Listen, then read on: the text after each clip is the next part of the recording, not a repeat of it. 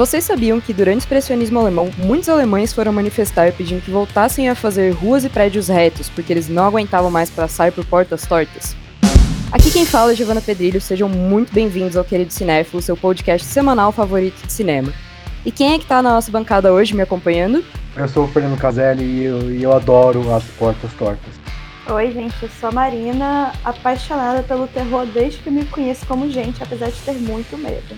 Bom, Halloween tá chegando, estamos em outubro. Por essa razão, hoje o nosso tópico é a evolução dos temas que os filmes de terror abordam ao longo da história. A gente vai viajar um pouquinho nesse gênero que é o favorito de muitas pessoas e o pavor de outras. Mas, antes, bora pro nosso giro de notícias e das suas mensagens.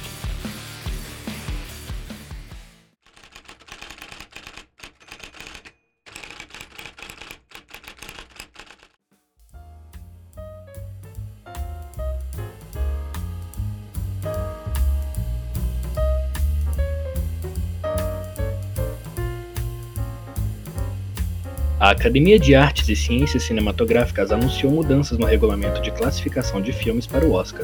Levando em conta as mudanças causadas pela pandemia do coronavírus, a entidade não exigirá mais que produções sejam exibidas nos cinemas antes de ir ao streaming ou ao on-demand, para buscar indicações ao prêmio.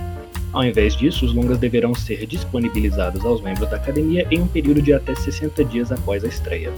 Além disso, a academia passará a reconhecer drive-ins como salas de cinema comuns, para os filmes cujas estreias foram planejadas para estabelecimentos tradicionais, seguindo a mesma regra de sete dias seguidos de exibição aplicada há anos pela entidade.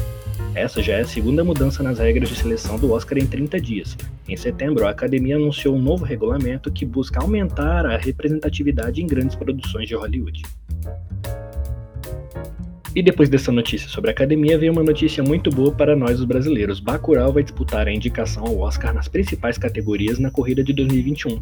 Por trás desta meta está a distribuidora americana do longa de Kleber Mendonça Filho e Juliano Dornelles. O filme poderia ter concorrido a melhor filme internacional em 2020, mas ele foi preterido pela comissão que escolhe o representante brasileiro. O escolhido da vez havia sido A Vida Invisível de Karina Inus, que acabou não entrando na lista dos finalistas da premiação de acordo com as regras da Academia de Artes e Ciências Cinematográficas de Hollywood, são elegíveis ao Oscar as produções estrangeiras que ficaram em cartaz em Los Angeles durante ao menos uma semana do ano vigente e, desde que não tenha ficado entre cinco finalistas da categoria de melhor produção internacional no ano anterior.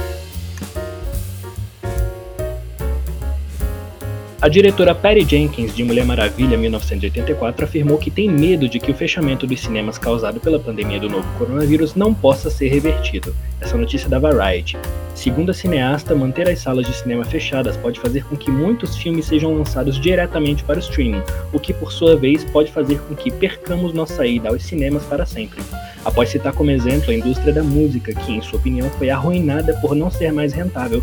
A cineasta afirmou que não crê em que qualquer um de nós queira viver em um mundo em que a única opção para que seus filhos assistam um filme é em suas salas de estar, ou não ter lugar para ir em um ponto.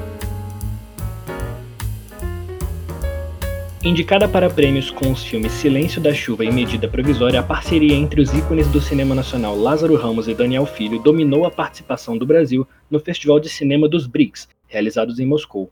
Nesse ano, o Festival de Cinema do BRICS, grupo de países que compreende o Brasil, a Rússia, Índia, China e África do Sul, é celebrado junto com o Festival Internacional de Cinema de Moscou. Silêncio da Chuva concorre ao prêmio de melhor filme do BRICS, enquanto Medida Provisória está no concurso principal do festival. O calendário de estreia cinematográfica sofreu alteração de novo. De acordo com Deadline, títulos como The Batman, Matrix 4 e Duna tiveram as datas de lançamento modificadas pelos estúdios. Pelo menos para os fãs de ficção científica, essa é uma boa notícia. Matrix 4, que anteriormente tinha sido reagendado para o dia 1 de abril de 2020, agora vai chegar aos cinemas no dia 22 de dezembro de 2021. No mesmo final de semana, o longa estrelando Keanu Reeves vai dividir a atenção do público com a animação da Illumination Sing 2, The Nightingale, da Sony e Babylon da Paramount. Os fãs de The Batman não tiveram a mesma sorte, já era de conhecimento do público que a estreia de Duna estava afetando diretamente o lançamento do filme do Homem-Morcego, empurrando a estreia que antes estava marcada para o dia 1 de outubro de 2021, e agora os fãs só poderão assistir Robert Pattinson como Bruce Wayne em 4 de março de 2022, isso se não houver mais alterações.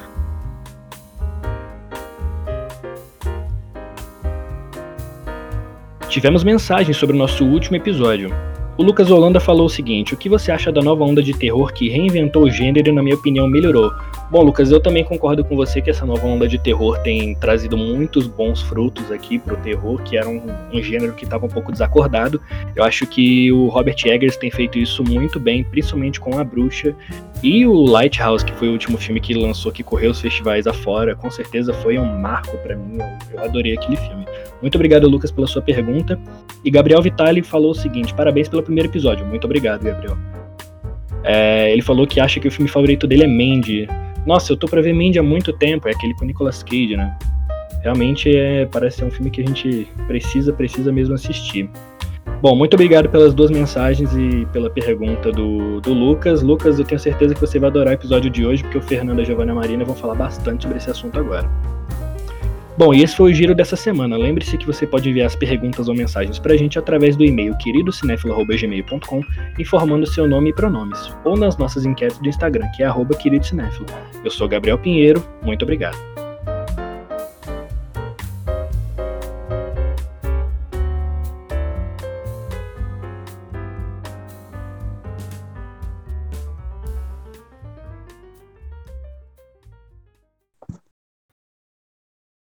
Bom, mas e aí, gente? Vocês gostam de filme de terror? Eu adoro filme de terror, porque eles, eles te transportam muito mais fácil para o sentimento que o filme quer passar do que, do que alguns outros gêneros. Eu concordo plenamente com o Fernando, né? Porque para mim cinema é sentimento.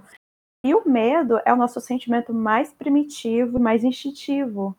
Então, é gostoso você sentir esse medo, essa tensão, essa ansiedade que o filme de terror traz, essa, essa coisa de que tem algo errado, mas você não sabe o que. Né? Não é à toa Te que. faz- Exatamente, que te faz. Meu Deus, o que está acontecendo? E, assim, não é à toa que eles existem desde que o cinema existe e até hoje estão aí com tudo. Sim, é um dos gêneros mais é um dos gêneros mais populares durante toda a história do cinema. Por causa disso, porque porque o, porque o medo é uma coisa que todo mundo consegue se identificar. Exatamente. É uma emoção muito forte. E por falar nessa sensação de medo, a gente volta pro que é considerado o primeiro filme de terror da história do cinema. E ele não era pra ser um filme de terror, ele era pra ser um filme de humor. É do Georges Méliès, ele é de 1896, chama Castelo do Diabo em tradução pro português. Enfim, ele chocou o público porque ele provocou um medo que a princípio as pessoas não foram ali pra sentir, mas é bem isso que vocês estão falando. Cara, inclusive eu assisti esse filme pela primeira vez aqui, me preparando pro podcast, e eu não, não esperava que ele ia ser tão engraçado. Pois é, é diferença de época, né? É. Nossa, eu imagino as pessoas naquela época, ainda mais que a sociedade era ainda mais moralista, muito mais contida do que a nossa, né? As pessoas indo ver algum, alguma coisa que já era uma novidade, elas veem aquilo. Gente, eu só consigo imaginar a sensação do medo, da vergonha, de tudo. Isso é, isso é muito incrível. É, e você, você imagina que, tipo, a primeira vez que eles estão vendo, sabe, um demônio na tela, um esqueleto. Você pensa o que, o que passou na cabeça deles né, naquela época. É muito louco isso. Nossa, apocalipse. Com certeza. Cara, eu adoro os filmes do Jorge Méliès porque ele foi o primeiro TikToker. E não, eu não vou, eu não vou discorrer sobre isso. Não, por favor, desenvolve. Porque, sabe aqueles TikToks que são truques de edição? Sim. Sim. É a mesma coisa. Os, os caras já faziam isso faz mais de 200 anos já. Ah, e as, e as blogueiras achando que estão arrasando. Sim, sim, não é nada novo. Só falta colocar o selinho de TikTok nos filmes do Méliès. Eu acho que, inclusive, que se você publicasse as edições dele no TikTok hoje, al- alguém ia falar que da hora. Uhum, É absoluta. com certeza. Gente, e falando de agora do terror propriamente dito, é, assim, os primeiros filmes agora de terror, terror mesmo, a gente pode ir lá na Alemanha após a Primeira Guerra, né? A Alemanha vivendo a grande depressão econômica, muitos tormentos psicológicos, muito medo, muita tensão.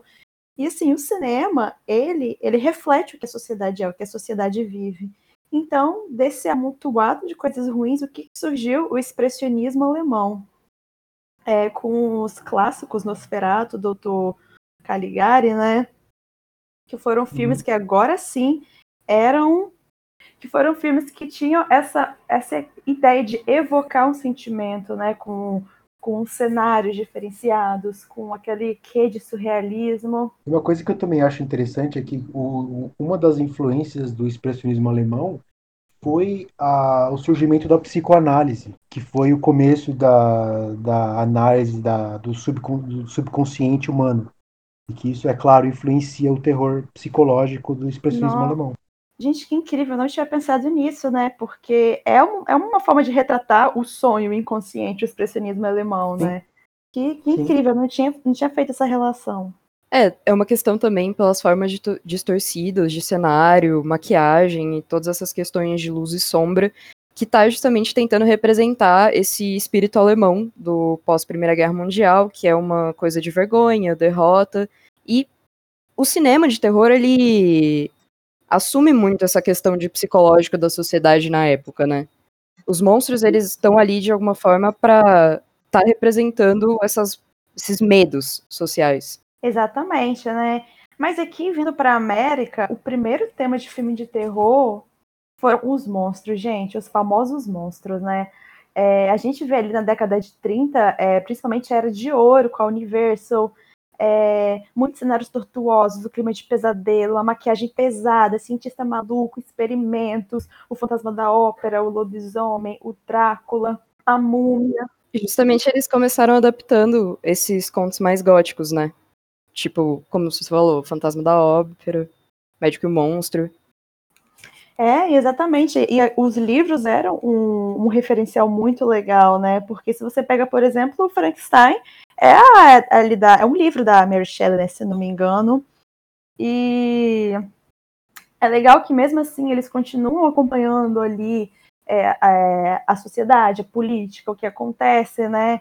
Tanto que se você pega, por exemplo, ali o médico e o monstro, tem aquele, aquele embate do bem e do mal, do que é ser bom, do que é ser mal, é, ali na década de 30, né? Onde os Estados Unidos estava é, se recuperando da, da Grande Depressão e voltando a ter alguma ascensão. Então a gente vê sempre esses elementos presentes nesses filmes. Inclusive, a, até, até acho interessante a figura do vampiro nessa época, porque o vampiro ele representava para os Estados Unidos o medo do, do homem elegante, sabe? Do homem rico, do homem europeu, sabe?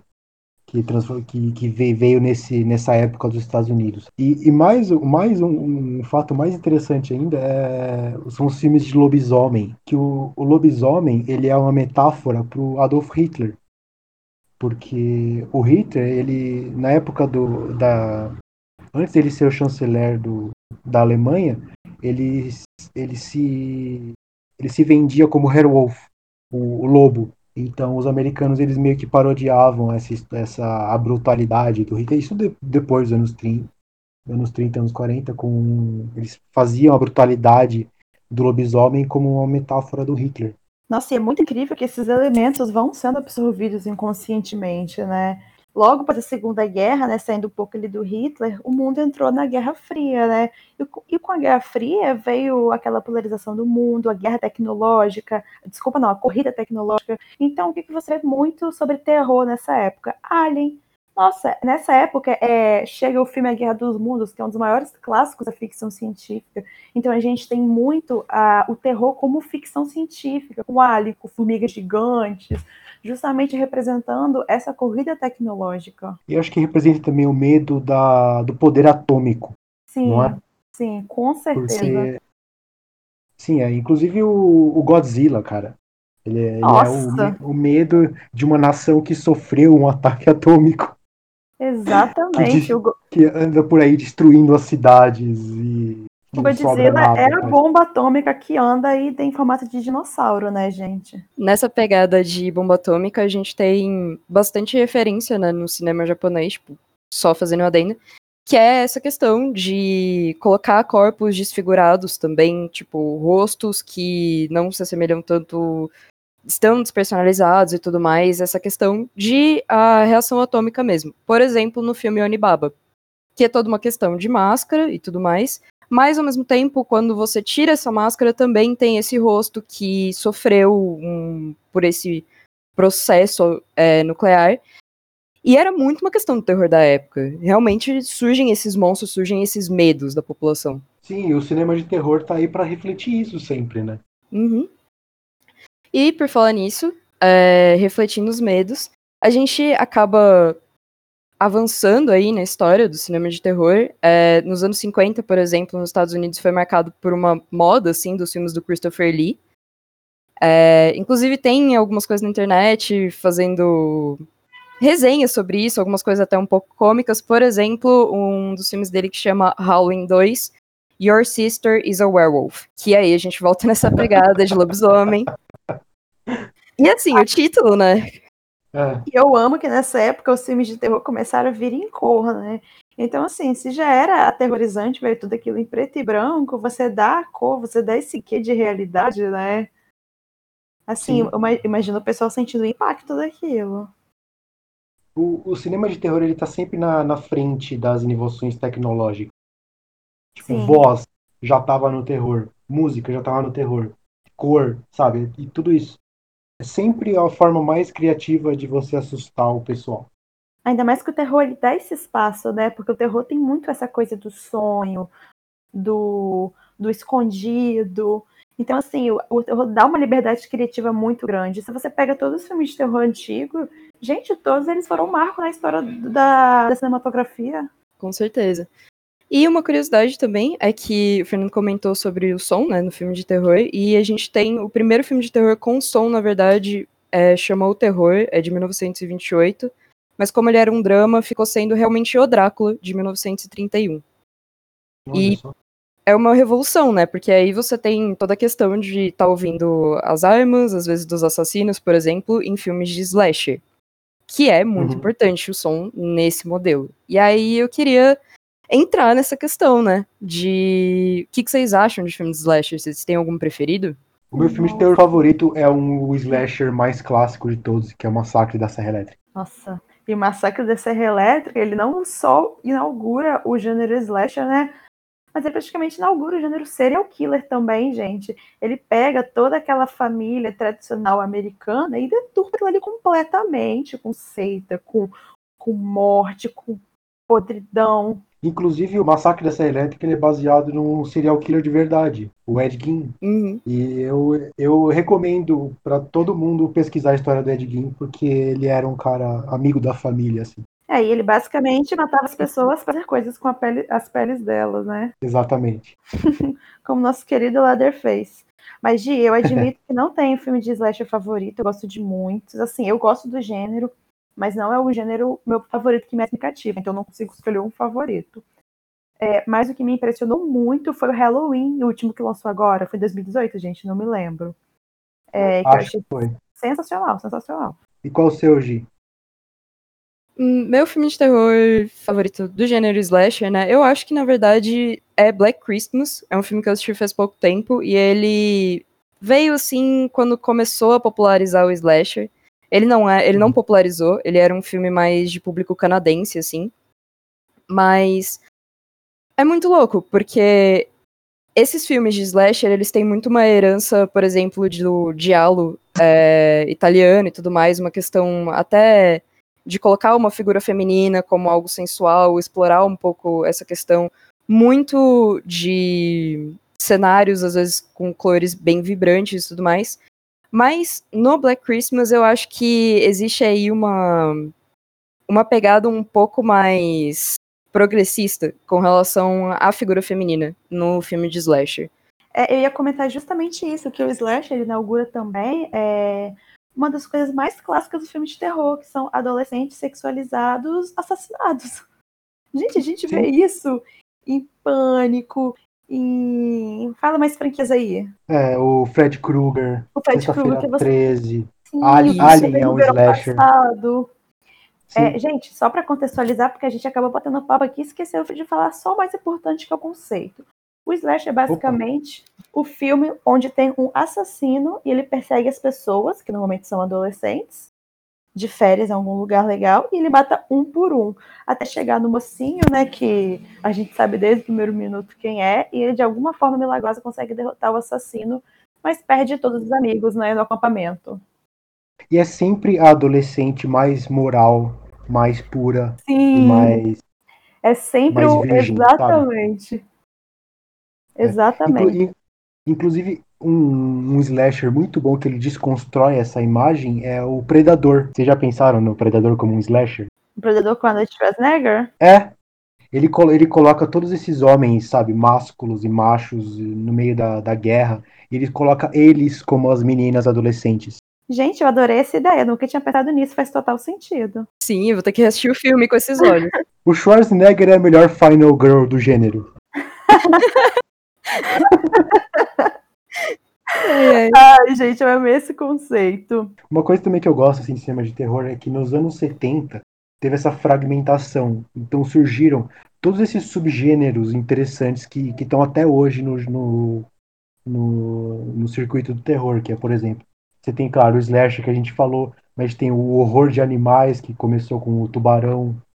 A gente tem o, a- o terror italiano, que começou com, com o Suspiria, com o Dario Argento. A gente tem o body horror. Sim, body horror, que é tipo um gênero que eu amo. Tem o sci-fi. E teve uma, um gênero de que, que era horror com black exploitation. Vocês já ouviram falar? Do Blackula. Não. Ah, sim, sim. Mas vai lá, eu nunca assisti.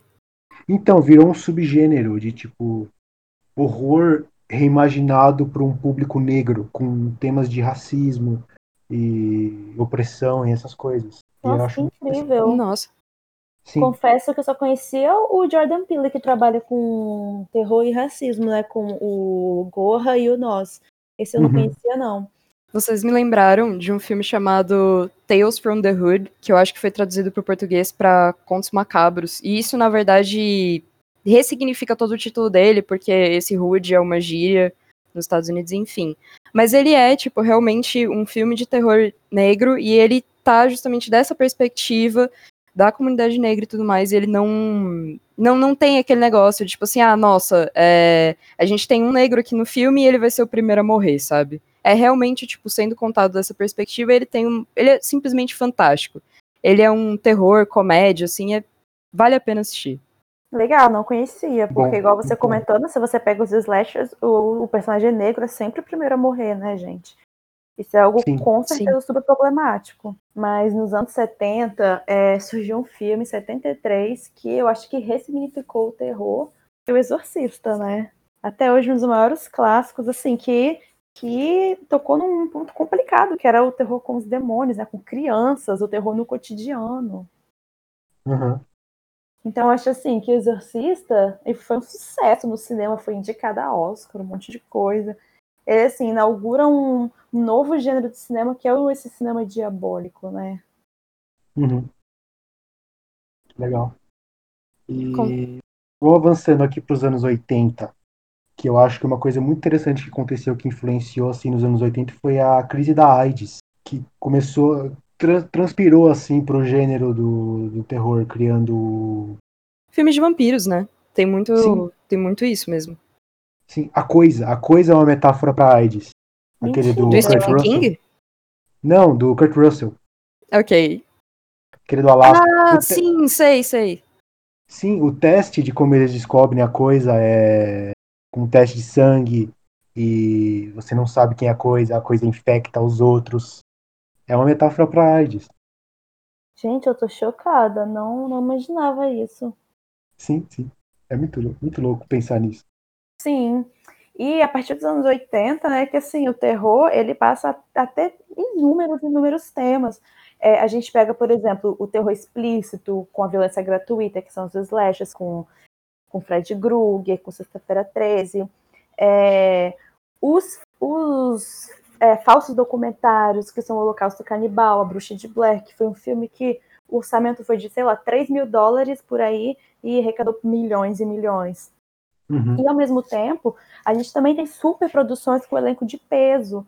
Por exemplo, Uhum. gente, O Silêncio dos Inocentes, né? É um filme de terror, sim, porque tem o horror, tem o elemento errado ali, tem o medo. Só que É é, aquela killer, né? coisa.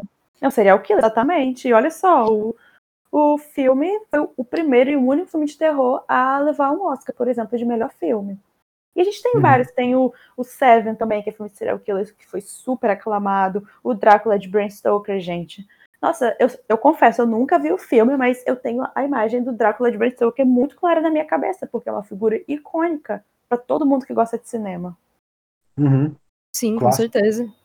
Você me chamou atenção, inclusive, pra uma coisa, que é a Bruxa de Blair, que inaugurou, assim, inaugurou, né, enfim, um novo estilo no terror, que foi o found footage. Found footage, a palavra em si, ela foi uma apropriação do gênero de terror, porque se você for traduzir, fica meio que arquivo encontrado. E essa questão de arquivo no cinema é quando você pega uma imagem que ela já foi feita por motivo X e você utiliza ela para motivo A, B, C ou D, enfim, você ressignifica aquela imagem. E o que isso traz no filme de terror é que existe essa falsa impressão de que aquela imagem estava ali, era documental ou algo assim. E aí você traz pra pra esse gênero, você traz pra esse horror. Uhum. Gente, e é assustador, porque igual, por exemplo, você pega a bruxa de Blair, pelo amor de Deus, aquilo ali é muito real. É, Uhum. Inclusive porque, gente, mas sacanearam os, os atores também, né? Botaram eles ali no meio da floresta e deixaram eles lá. Então, assim, é, dá esse tom de realidade porque eles realmente começaram a, a surtar ali na floresta, né? Enfim, Uhum. gente, sucesso. E uma coisa legal é que do lado do estúdio é, é muito barato produzir esses filmes. E é por isso que a gente tem. Toda Sim. vez que a gente tem um filme de terror famoso assim, a gente tem 300 cópias. Porque é isso, é barato de produzir e é extremamente popular. Não, você vê, por exemplo, Atividade Paranormal, uma franquia que tem, sei lá, seus seis filmes. Sim, sim. E também é found footage, né? E o Jogos Mortais também, que daí já entrando nos anos 2000. Ah, é. Nossa, eu ia Ah. comentar, eu ia comentar ele agora, porque o Jogos Mortais, ele pega. Não, é, é interessante que ele pega muitos elementos, ele pega um pouco do found footage, ele pega um pouco do serial killer, ele pega Sim. a coisa da tortura, da violência e bota ali dentro. E ainda bota um código moral ali dentro do, do filme, né? Então, assim, não é à toa que fez um grande sucesso. E que é um puta de um filme B divertido, eu vou dizer. Eu adoro esses filmes. Nossa, gente, eu adoro. Gente, eu gosto de O Albergue, que é, filme, que é o subgênero pornô de tortura, coisa horrível, mas é divertido. Sim, sim, é divertido. Olha, Assistir com os amigos, bebendo. Inclusive, gente, a gente, a gente pode parar pra pensar nisso, né? Porque um filme horrível, violento e cruel é divertido. Então, Ah, tem, tem muito pra discutir aí. Tem muito pra discutir aí. Eu não acho que a gente tem tempo pra falar. Não, sobre infelizmente violência. não temos. É, mas eu vejo assim, o mais presente nos anos 2000, a gente também tem o- os filmes de terror baseados em videogame. Você pega o Resident Evil, Silent Hill, que é um filmaço, Silent Hill, né? Resident Evil é meio bobo. É, só que o que eu mais vejo se, se destacar são filmes com espírito, gente, pelo amor de Deus. É, de- especialmente, eu vou falar assim, de 2010 pra cá, que foi o que eu mais vivi. Invocação do Mal, gente, eu, eu senti o terror adormecido, lançou Invocação do Mal e abriu as cortinas pro novo terror. Inclusive, essa, essa onda mais moderna, eu, eu- eu não, não gosto muito desses filmes mais, mais de espírito, mais de, de susto, sabe? Tipo Annabelle, Invocação do Uhum. Mal, essas coisas. já não ressoa tão bem comigo, sabe? É, e pra quem não gosta de espírito e coisas explícitas, né, a gente tem o, o que tá em alta hoje, que é o terror psicológico. É, eu penso A Bruxa, por exemplo, do Robert Eggers, que é um filme de terror psicológico sensacional, que ele pega elementos Sensacional. sensacional. Ele, gente, esse filme é, eu sou muito fã, então eu pago pau mesmo. Ele pega os elementos da Uhum. bruxaria, pega o elemento do cabrito, né, simbolizando o demônio, só que de forma sutis, Uhum. porque eles não aparecem o tempo todo, né? Só que por que, que ele é psicológico? Por conta do som, do modo como ele usa a imagem. Ele sabe quando botar. E assim, não é jumpscare, não existe jumpscare nesse filme. Mas assim, ele consegue fazer com que você crie uma aura de tensão é, em torno de você que parece que a qualquer segundo algo vai dar errado, né? Sim. Sim, e olha, eu vou estar te dizendo, tipo, com relação à bruxa, uma coisa que me deu mais medo, e foi um medo muito palpável e real, foi a questão familiar da protagonista. Porque era, era muito uma situação tóxica, uma situação que, tipo, você não consegue ver muita saída pra ela, e isso vai te fechando, vai te deixando claustrofóbico, sabe? É, não é um tema de espírito, não é um tema de demônio, enfim, mas tem, tem, lógico, esse background, mas eu particularmente acho que mais dá medo é essa claustrofobia familiar. Verdade, Sim. boa colocação, ótima colocação. E eu gosto como esse filme ele aborda os temas também de, de feminismo na época. De Sim. perseguição da, da, jo, da jovem adolescente, sabe? De como ela é vou- vista. Eu só não vou comentar o final, que eu acho sensacional, porque, né, spoiler, gente, vocês têm que ver o filme. É, sim. Sim. Vejam, é muito bom. O terror psicológico ganha muita força também é, em, em vários, gente. Você pega os mais atuais, por exemplo, você tem o Corra, que eu acho, que eu acho psicológico também, o Mãe, do Aronofsky, é, os do Ari Aster, o Midsommar, o Hereditário, enfim. é, apesar de todos eles terem elementos é, além disso, o psicológico vem muito forte também, sabe? Essa aura de criação de tensão. Inclusive, o Hereditário do Ari Aster foi um filme que reacendeu o meu, meu, meu amor por filmes de terror, cara. Nossa, mas aquele filme é, é sinistro, né, gente? Aquele se sente o impacto. Sim, aquela, Uhum. a, a cena, eu não vou dar, eu não vou dar spoiler, mas, Mas é a cena aquela do cena. poste, a cena do Ah. poste, É, é aquela Nossa. cena. Sério, vocês vão me descul- descul- desculpar o palavreado, mas o, o cu caiu da bunda. Não, gente. Eu lembro que eu vi aquilo no cinema, eu, eu fiquei uns dois minutos parada pensando, Sim. não, não, Sim, não. você fica em choque, cara. Eu tive que Sim. pausar. Não É, eu também. A gente fica Eu igual pausei. o, o, o menino lá. Não sabe, não sabe o que Sim. falar, tá de choque. É, Ai, literalmente em choque. Sim. Isso, isso, que é, isso que é gostoso no terror, né? Essa facilidade que ele tem de evocar os sentimentos. Assim, tudo bem que tem filmes que fazem chorar, fazem rir, que você fazem você amar a vida. Mas, gente, um filme que faz você ter medo, que faz você ter vontade de, de se assustar, de se esconder, gente, é, é intenso, é intenso. Você sente das suas células tudo o medo. Isso é uma, é uma das características que, que, que me atrai no, no cinema em geral, sabe? De você absorver essas coisas através da, da experiência de assistir o filme. Sim, gente, cinema, cinema é experiência, completamente arte, né? Gente, antes da gente finalizar, deixa eu fazer uma pergunta aqui para vocês e para os nossos. Quantos filmes de terror vocês acham que já foram indicados ao filme de melhor, de melhor, ao Oscar de melhor filme? E quantos ganharam? Vixe. Aí é complicado, né? Porque o terror é um gênero muito marginal nessa questão de você tá olhando pra ele como uma coisa cult, uma coisa que pode ser clássica, enfim. Tanto que em universidade é muito difícil você ter aula sobre cinema de terror. Geralmente isso é colocado de escanteio, assim. E Uhum. imagens do terror como Hitchcock não são tratadas como terror, elas são tratadas como drama ou coisa assim. E não se entra no, nesse gênero, sabe? Mas eu vou estar Uhum. chutando, assim, uns três filmes, e Três. como a gente já falou aqui, acho que um ganhou. Ah, é, Aí, dei spoiler aí. Ah. Chutar uns quatro filmes. Assim, foram seis indicados e um ganhou. Seis indicados foram: em 73 foi o Exorcista, 75 o Tubarão, 91 Silêncios Inocentes, que ganhou, 99 teve o Sexto Sentido, 2010 teve o Cisne Negro e finalmente 2017 o Get Out. E é isso, o filme de terror é extremamente mal visto por, por esse pessoal, sabe? Sim, mas é porque, sabe por que ele, ele é mal visto? Eu peguei uma frase que eu achei sensacional. Ela é assim: o horror é o reconhecimento de tudo que nossa sociedade reprime ou oprime. Gente, tem algo mais difícil da gente olhar para aquilo que a gente reprime dentro da gente? O terror é isso, por isso ele é tão desconfortável. Ah, Ele entra na nossa cabeça, né? Sim, e por isso que ele é tão sensacional ao mesmo tempo. Inclusive, é tão extenso assim o gênero, a gente não consegue falar sobre todos os subgêneros, a gente acaba deixando algumas coisas de fora, mas é o que vale bastante estudo, é o que vale apreciação. Enfim, o querido cinéfilo dessa semana vai ficando por aqui. Fique ligado no nosso site oficial e nas nossas redes sociais para mais conteúdo no Querido Cinéfilo. Textos toda terça-feira ao meio-dia e podcast toda sexta às 10 da manhã.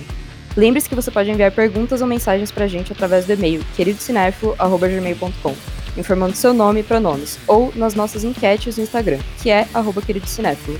Tchau, gente. Tchau, tchau. Até a próxima. Tchau, beijos. Obrigado por assistirem.